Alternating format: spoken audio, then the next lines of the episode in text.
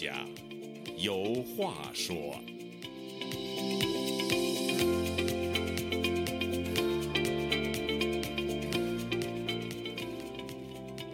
听众朋友，大家好，欢迎您再次来到《周家有话说》这个栏目，我是主持人家园。前几天呢，我在网上看到了一篇署名殷海光的文章，题目是《中国式逻辑》。文章提到，这世界上啊有两种逻辑，一种是逻辑，另一种呢是中国式逻辑。这话虽然有点夸张，但所揭示的问题呢却是深刻的。因为逻辑呢是一种强大的工具，它可以避免错误的认知和无谓的争论。但是在日常生活中呢，我们时常会遇到各种各样的所谓逻辑问题的责难。文章还提到，中国文化人易中天把国人常有的逻辑问题大致分为了三类：第一，只问态度不问事实；第二，只问动机不问是非；第三，只看亲疏不问道理。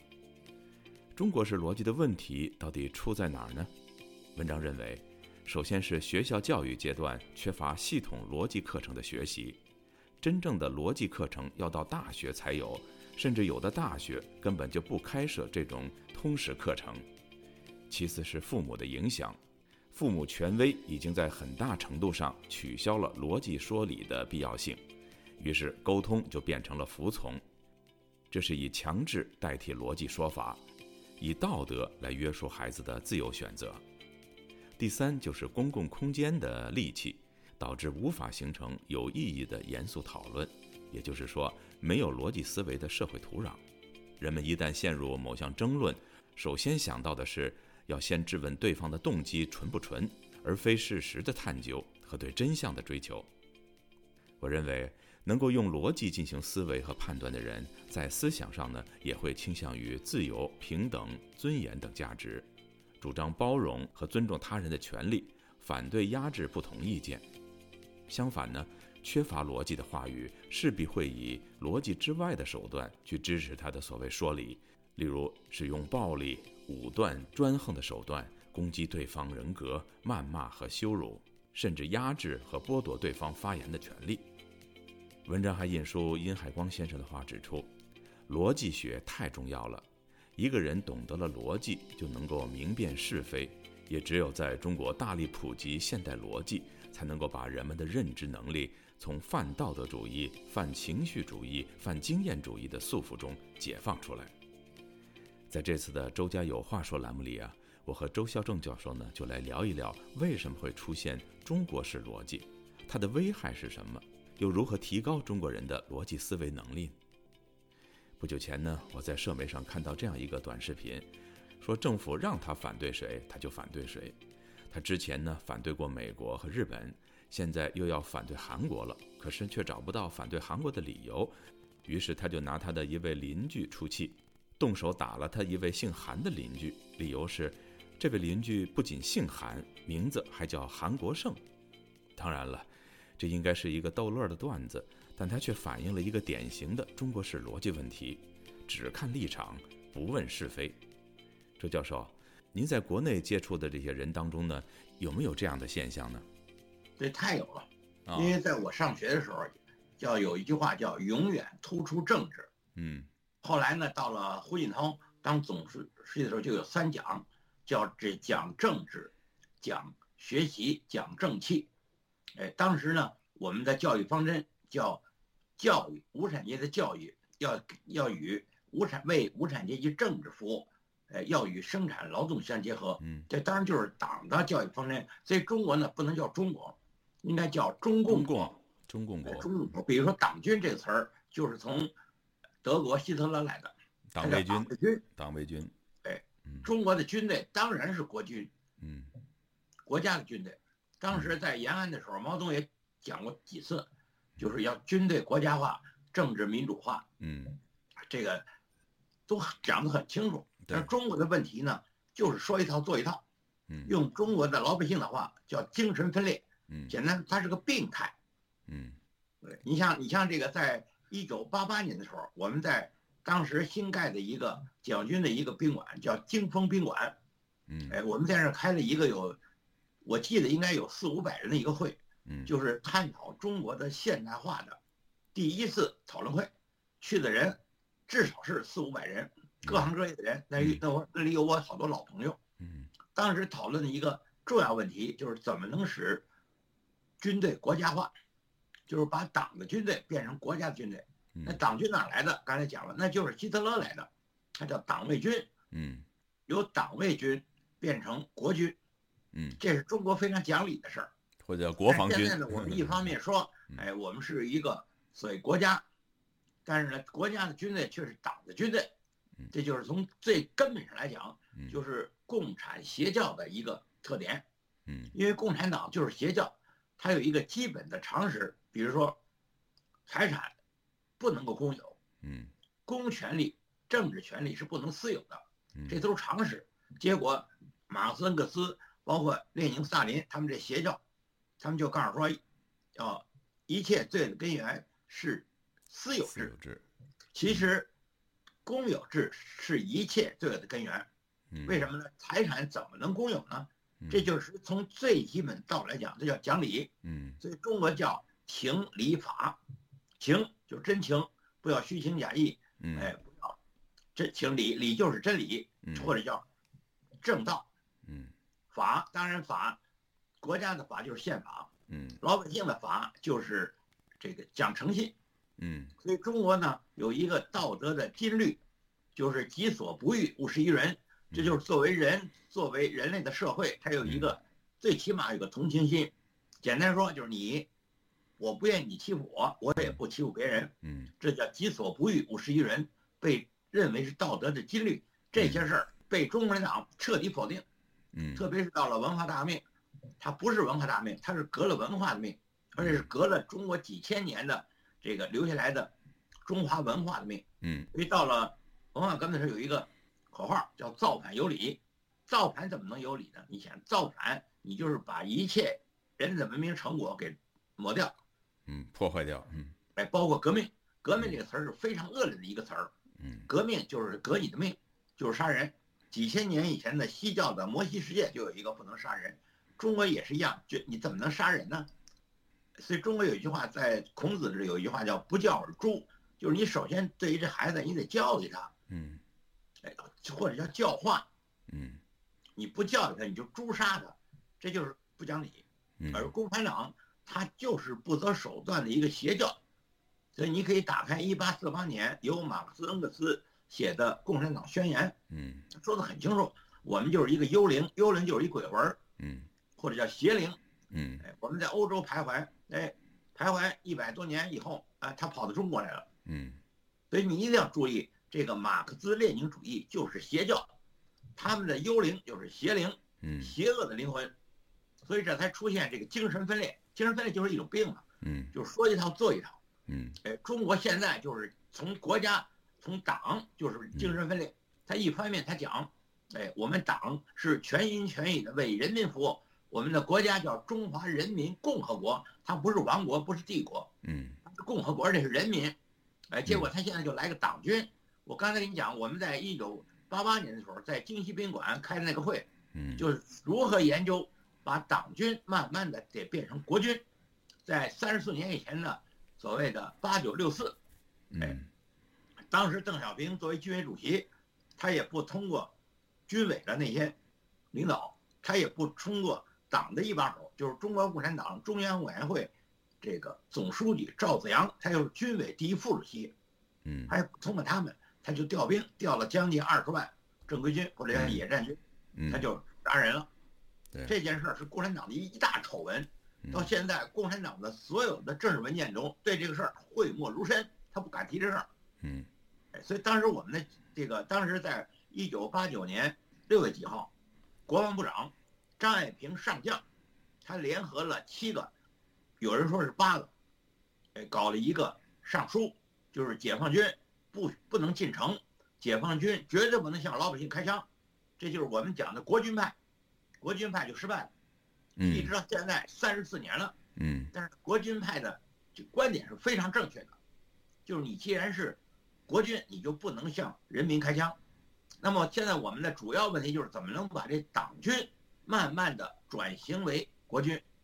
嗯，这个就是实际上就是实事求是，就你既然说你是人民共和国，人民共和国你怎么出了个党军呢？而这个党军现在是彻底腐败，他现在又变成习家军。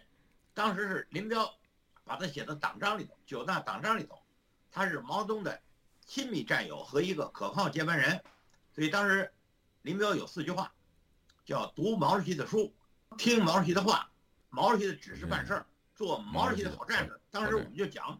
你这个，你如果你说人民的军队，你应该听人民，或者听党，你怎么能听毛主席的话呢？毛主席这个人，他最后他犯了严重的错误，倒行逆施，现在由毛家军现在就变成习家军，嗯，就是在社会在倒退。现在呢，我们的尖锐问题就是如何把党军一步一步的变成国军。所以我们学校有一个有名的教授啊，张明教授。张明。张明教授也是跟我是，我们都同事嘛，我们都是人民大学的一个嗯老师，他就说嘛，你要想人民落实人民落落实人民共和国，那你就有三件事儿。第一件事儿，你就把选票交给人民或者叫选民，嗯。第二个，那你就把军队国家化，嗯。哎，第三件事儿，你就开放所谓的新闻自由。新闻。简单说，人家有眼睛让人看，人家有耳朵让人听，人有嘴让人表达，嗯，这就是人的一个基本权利。所以张明教授说那三句话说的非常到位，否则就是一个精神分裂的国家，嗯，就是说一套做一套，嗯，完全违背了我们中国人民大学的校训，实事求是。嗯，所以我们今天聊的这个主题呢，就是逻辑。呃，具体说呢，就是中国式逻辑。嗯，因为刚开始的时候我已经讲了，就是为什么说有这世界上有一种逻辑，还有一种中国式逻辑呢？就是中国式逻辑，就是像那个文化名人呃易中天分析那样，他把它归了三类哈。第一个就是说只问态度不问事实，第二就是只问动机不问是非，第三就是只看亲疏不问道理。就这三种现象，其实本基本上是贯穿中国社会的方方面面。嗯，大到政府部门，小到邻里百姓，都是这样的一种一种态度哈。嗯，其实刚才您提到的这个呃军队国家化，呃，这个其实不需要呃高深的道理就理解，它就是一个常识性的问题。首先，你养几百万的军队，你需要钱，这钱从哪儿来？这钱你说这个军队忠于党，忠于呃习近平没关系，你忠于谁都可以。那你忠于谁？那那个人他就应该出钱养你这个忠于你的这个军队，这是很简单的一个道理，对不对？所以说军队应该忠于人民，就像美国的军队是纳税人养的这个美国的军队，所以你看美国军队军人在宣誓的时候，他从来不宣誓说忠于总统或者忠于某一个党，共和党也好，民主党也好，他永远是忠于宪法，就是美国的宪法，因为他们的军队是。保护美国人民和保护美国这个国家的，而不是保护某一个个人或者是某一个政党的，就这么一个简单的道理。对你说的非常的正确，就是说中国这个法，中国首先中国就没有法，叫朕就是法。嗯，呃，用这个毛泽东三十八年的夫人，中央文革小组的组长江青，在一九六六年六六年的时候，他在北京东郊的工人体育场，嗯，那个场能装十万人。嗯，看台就八万，中间又可以装两万。我是在工人体育场亲自聆听。哎，江青说，他说我是和尚打伞，无法无天。后来我们就核实这件事儿，这件事儿谁说的？毛泽东说的，而且毛泽东的一口头禅。嗯，和尚打伞，无法无天。所以在中国说法就是违背常识。共产党从来没有法，所以你不能说中国逻辑，你只能说。中共国的逻辑，中共中国的逻辑，它不是中国的逻辑，它是中国共产党的逻辑，而且还不是那个好的那共产党。嗯，哎，好那共产党是成立了一百零二年，他的一大到五大总书记是中国的一个著名的公共知识分子陈独秀。嗯，在一九二六年，他们就到了莫斯科开了六大，当时俄罗斯的一个独裁者萨林就把我们中国共产党的总书记陈独秀给开除了。嗯，他就任命了一个。总书记就是六大的总书记向忠发，向忠发发现卷着党费就跑了，后来就给他定性为叛徒。所以一定要注意，从六大开始，我们就不是中国共产党，我们就斯大林把我们共产党的一把手给开除掉以后，就变成了俄国党。所以中国共产党有好几段，一直到了毛泽东死了以后，哎，毛泽东最信任的华国锋总理、叶剑英元帅，还有汪东兴中办主任，哎，就把他们的所谓四人帮。还有他侄子毛远新就给抓起来了。所以中国呢，就是这么一个大家都知道的一个基本事实。所以在中国说法就是无八无无知。中国有法吗？你想想，他原来他说的话，你比如说习近平在前几年他修宪修改宪法，他弄了两千多个人大代表，废除了改革开放的一个最好的一个制度性安排之一，就是废除领导干部的终身制。对，他就把这个国家主席连任最多一次就是十年，他给废了。他废这法的时候，你要注意，根本就没有法。哎，那些人民代表两千多个，嗯，据说是有几个人不同意。绝大多数都同意这事儿，你可以很好理解。去年十月份开共产党开二十大的时候，嗯，主席团有几十个人，当时主席团里有一个当过八年军委主席、十年国家主席和总书记的胡锦涛先生，当时已经八十高龄了，他坐到主席台的中央，嗯，哎，就被习近平给架离，派了俩人就给他架离主席台。主席台上这几十个人都是干部，包括李克强。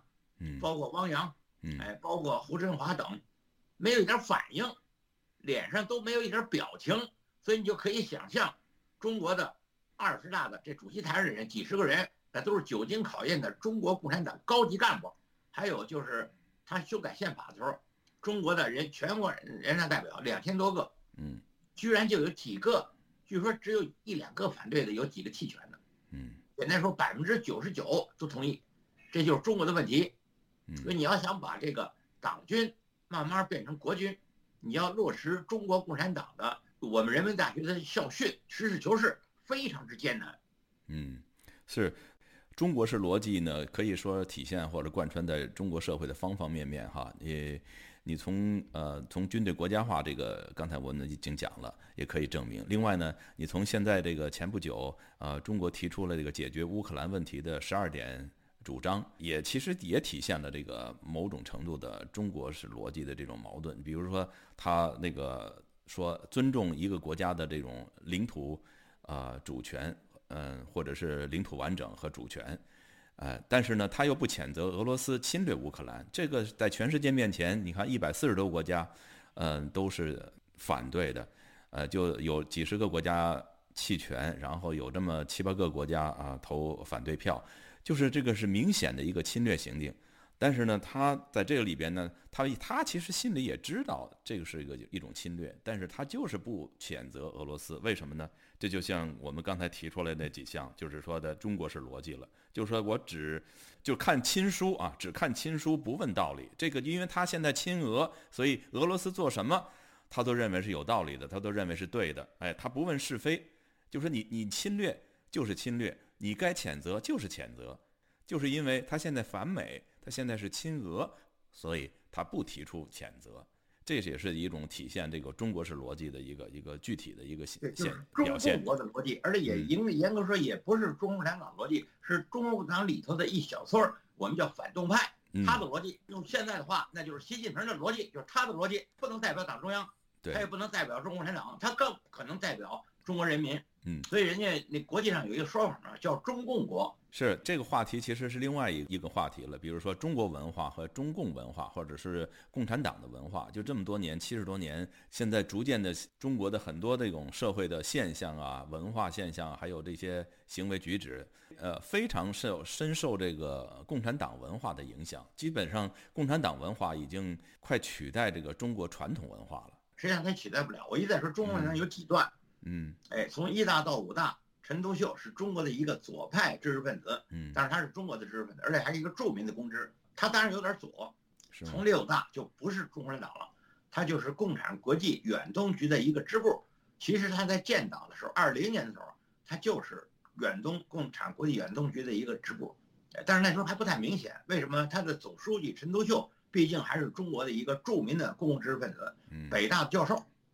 哎，北大文学院的学长，嗯，北大是最好的一个大学，而且陈独秀非常有个性，哎，他不同意，哎，由斯大林，嗯，来指挥中国共产党，所以就把他开除了，他就只当了五次党的总书记，把他开除了，所以从六大就不是中国共产党，就变成了斯大林控制的一个中国的支部，共产国际的一个支部，嗯，哎，到了这个毛泽东倒行逆施死了以后，嗯粉碎四人帮以后，中国就恢复了嗯中国共产党这个实事求是。嗯所以当时胡耀邦作为中国共产党中央委员会主席，他的一个精髓就是实事求是。嗯，他就两个不管，毛泽东倒行逆施，嗯制造了无数冤假错案。嗯胡耀邦复出以后，嗯平反冤假错案。嗯当时小平就跟他说：“说六是一个大叛徒，这就是毛泽东制造的一个著名的党内的一个冤假错案。”哎，小平跟他说：“这是毛主席定的。”人家胡耀邦就讲：“我不管是谁定的，我也不管是哪一级定的，只要你是错案，就必须实事求是的改正过来。”嗯，所以胡耀邦的一个名言就是两个不管，这两个不管就是我不管谁定的，我不管是哪一级组织定的。胡耀邦的一个精髓就是四个字儿：实事求是。呃，我们还回到这个 中国式逻辑，按照您的话，就是中共的逻辑哈。其实，嗯，对中共国的逻辑，其实呃，简言之一句话，这个中共逻辑也好，中国逻辑也好，它的一个非常明显的特点就是不讲理。为什么这么说？我给你举个例子啊，就是那个习近平原来说过，不能够用后三十年去否定前三十年，这个本身它就是一个逻辑的错误。这就为什么说这是一个错误呢？一个矛盾呢？就是如果你认为前三十年是对的，你为什么改呢？如果你把它改了，就说明你前三十年是错的。那么错的东西为什么不能够呃批判呢，或者是纠正呢，或是否定呢？这就是一个一个矛盾，对吧？还有就是六四，呃，六四你认为是对还是错？如果是错，你为什么不去纠正它，去批判它，甚至把它改过来呢？但是你认为是对，为什么别人说对的事情你又反对呢？你又不让人家说呢？这又是一个矛盾，又是一个逻辑方面的一个一个非常严重的一个，你说的特别对，这叫自相矛盾，哎这叫伥鬼的心态。哎用，西方的话叫斯德哥尔摩综合症，综合症，对自虐综合症，就是这神经病了。对用老百姓的话就是疯了。对，现在世界上有两条疯狗，嗯一条当然就是当了，呃，二十三年、二十四年的俄罗斯总统普京，嗯还另一条疯狗就是我们这个所谓习近平主席，嗯这就是两条疯狗。疯狗他们老问为什么？疯狗有为什么吗？我就我就一再讲疯狗他自己都疯了。疯狗，中国这一句话叫疯狗乱咬人。嗯，所以中国的问题就是这事儿，就是用老百姓话就是不讲理。不讲理。本你看，来是情理法嘛。是啊什，么叫中国逻辑？中国逻辑就是中共的逻辑，而且不是中共的逻辑，是中共的里头的一小撮。用雨果的话，法国著名的文豪雨果的那句话就是糊涂。嗯有一个胡子蛋的话，现在这胡子蛋在中国就是习近平，就是这胡子蛋。对，就包括这个，像你刚才说那个话，两个不能否定。毛泽东是三十年，他以阶级斗争为纲，阶级斗争要要年年讲、天天讲、月月讲，嗯千万不要忘阶级斗争。阶级斗争一抓就灵。嗯哎，他不否阶级斗争，他哪儿来的以经济建设为中心？哪儿来的和谐社会啊？是啊，他告诉我，两个三人都不能否定，这就是一糊涂蛋，典型的一个糊涂蛋。包括这个包括这个清零啊，就是头一晚上还坚持清零呢，后一晚上全部解封，这也是一个非常没有逻辑的一一种决定。他。在这掌权十十年嘛，嗯。他是一二年当的嗯。这个十十十七十八大当的总书记嘛。嗯。这十年你看他干的事儿，一件一件事儿都是嗯精神分裂，就是一个不讲理接着一个不讲理，嘿，这句话非常经典，一个不讲理接着一个不讲理，就是一个接着一个不讲理接着一，就是一个就是 用那个一个名人的话，我是流氓，我怕谁？你不讲理，我们讲理。呃，就是怎么说，提高中国人的素质，还是应该让所有的人从呃中学到大学都应该开设这个逻辑课程，这个是非常重要的。我不知道现在的国内学校刚才，我也说，你也说四个字儿，第一就有良知，嗯什么叫良知？同情心。嗯什么叫同情心？己所不欲，勿施于人。嗯我不愿意你欺负我，我也不欺负你，这叫同情心，嗯，这就是所谓良知，叫道德的金律。所以这个逻辑还是非常非常重要的，在一个社会里边，他能够教谓普世价值，哎教人怎么去判断是非，哎判断是非判断是，非，你得不能够，我们叫不能够颠倒是非、混淆黑白呢。嗯现在习近平就在国内天天的在这颠倒是非、混淆黑白，明明是俄罗斯侵犯人家哎乌克兰，嗯现在他就是一句话都不谴责俄罗斯。对，所以就当初那个两说那个所谓精神分裂的话，是，所以当初毛泽东说过嘛，凡是敌人反对的我们就拥护，凡是敌人拥护的我们就反对，这也是一种典型的呃中共或者是中国逻辑，对不对？这就是不讲理嘛？对，这就是不讲理嘛敌人反。对的你就用，你有没有是非了？对你还是个人吗？